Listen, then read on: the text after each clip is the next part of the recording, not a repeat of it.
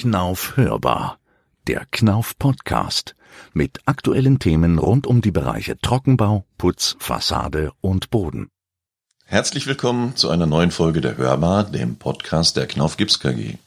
Freue mich, dass Sie uns eingeschalten haben. Mein Name ist Bernd Litschewski und ich habe heute Stefan Wisser zu Gast. Er erklärt in dieser Folge, warum Holzhäuser boomen, warum man keine Angst vor einem Barackenklima haben muss und auf welche Details in Planung und Ausführung geachtet werden muss. Hallo Stefan, schön, dass du heute da bist.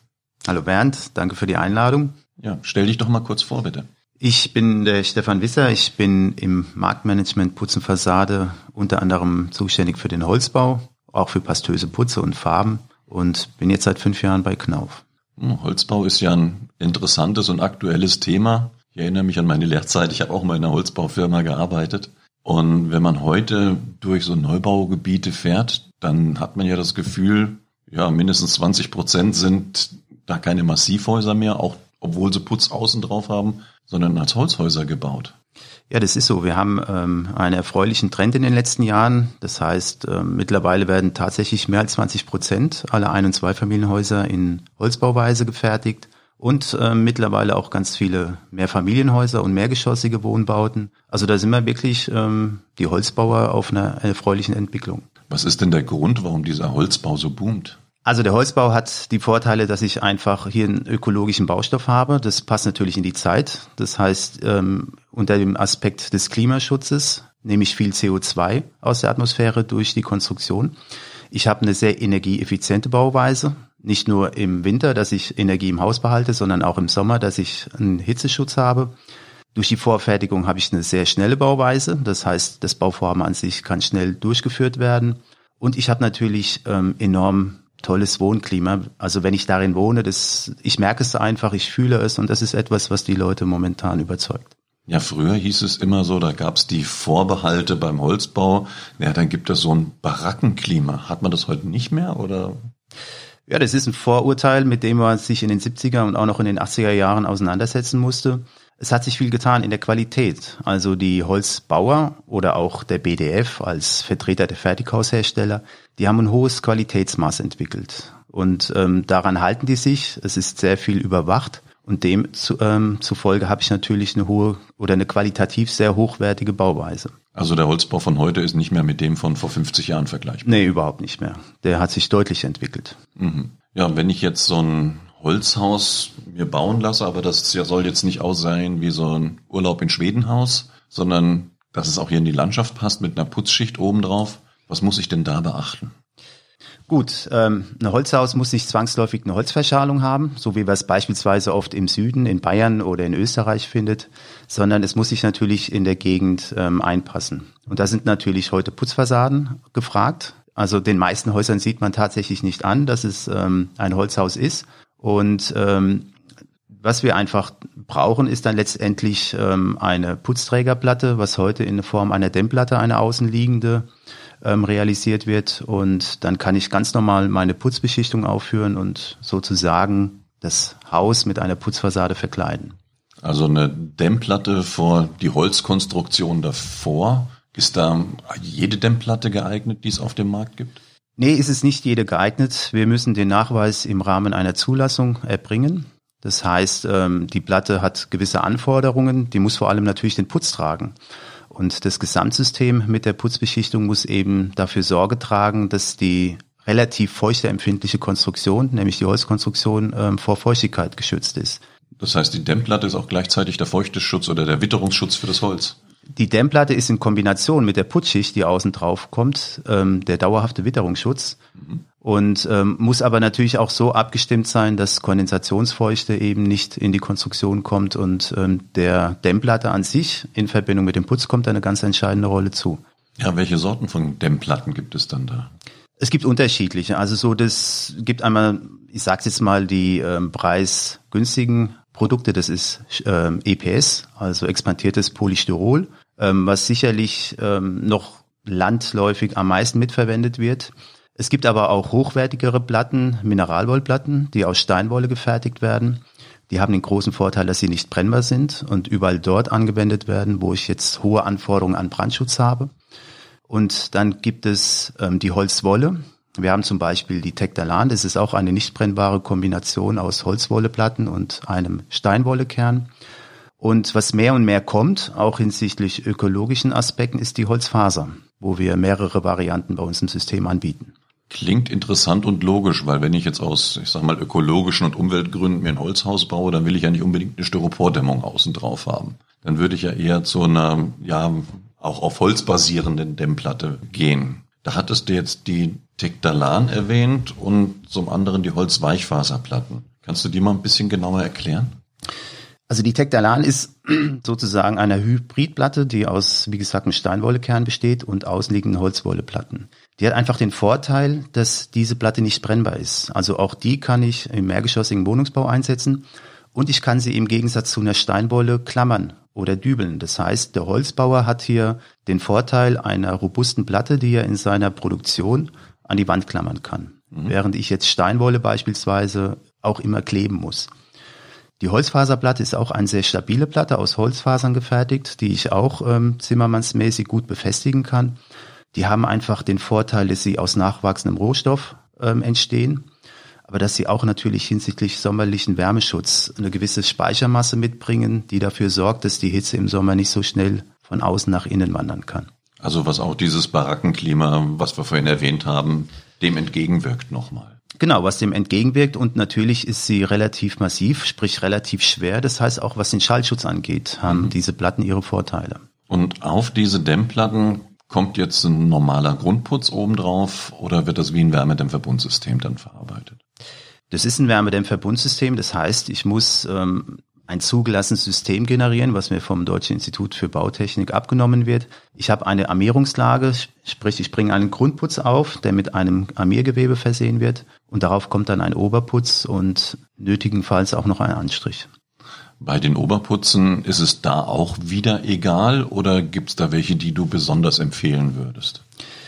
Also egal ist es nicht, weil wir hier von einer Bauartengenehmigung oder Zulassung sprechen, müssen wir uns an die Produkte halten, die mal geprüft wurden. Mhm. Also diese Systeme sind tatsächlich geprüft und weisen nach, dass der dauerhafte Witterungsschutz erfüllt ist.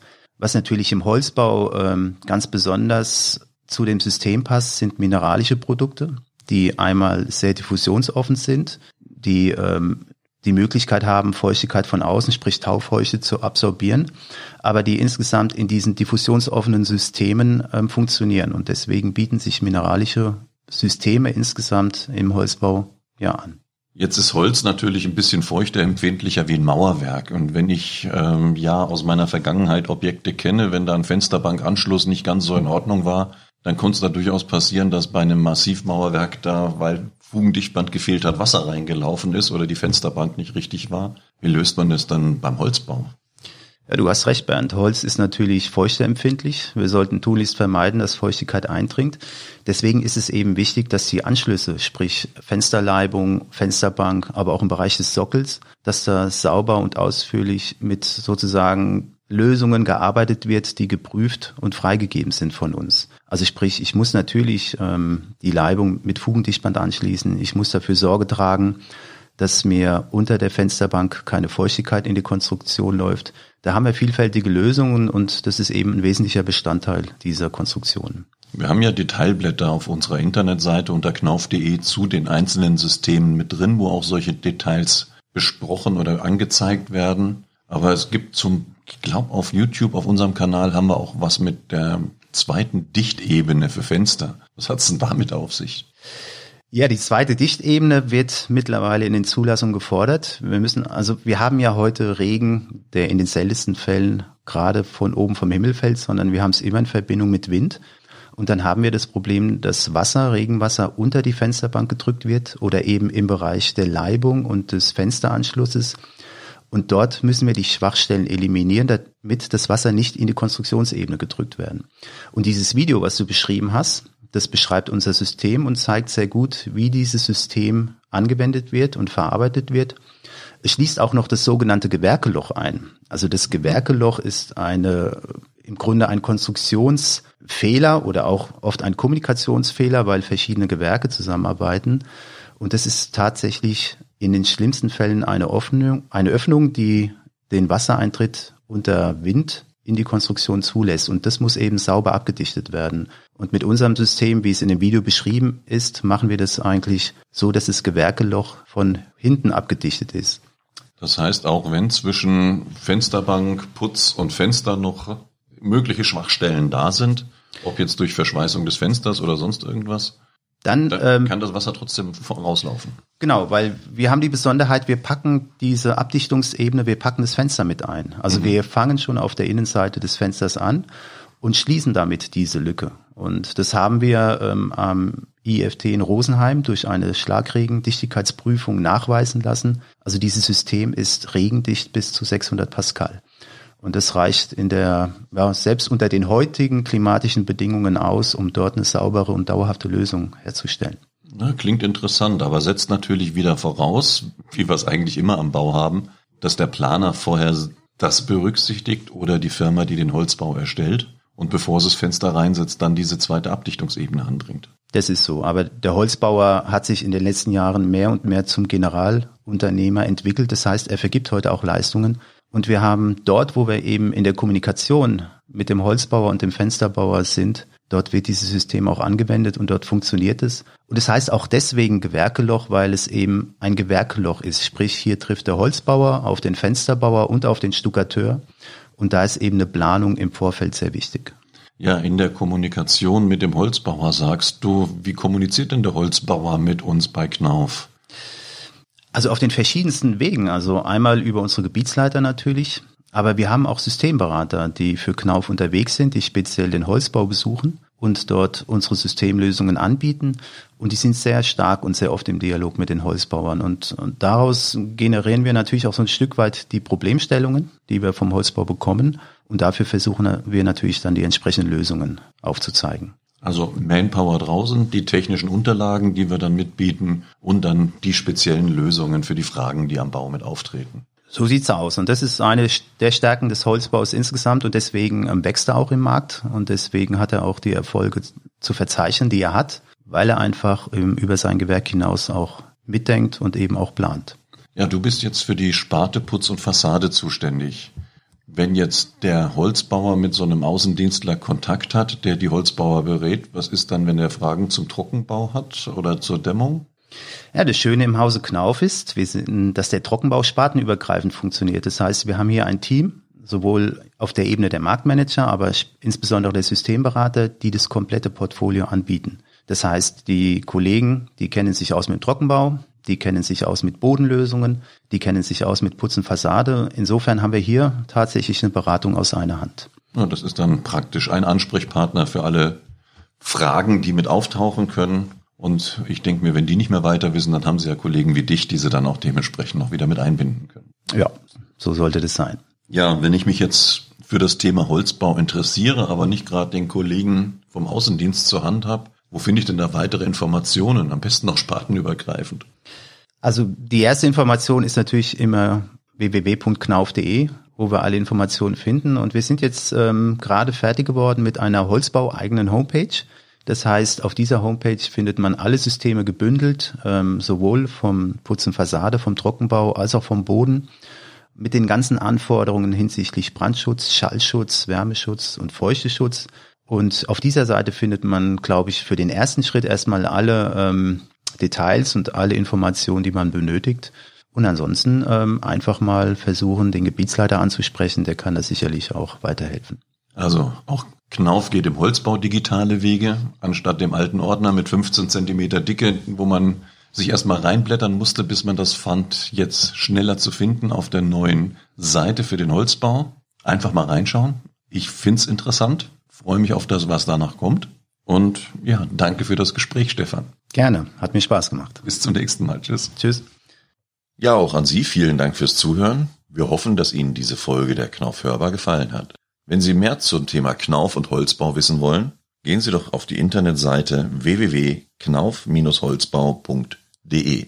Und wenn Sie Wünsche, Fragen und Anregungen zu diesem Podcast haben, senden Sie doch eine Mail an hörbar.knauf.de. Hörbar natürlich mit OE geschrieben. Ich freue mich, Sie auch wieder beim nächsten Podcast der Knauf Hörbar begrüßen zu dürfen und verabschiede mich bis zum nächsten Mal.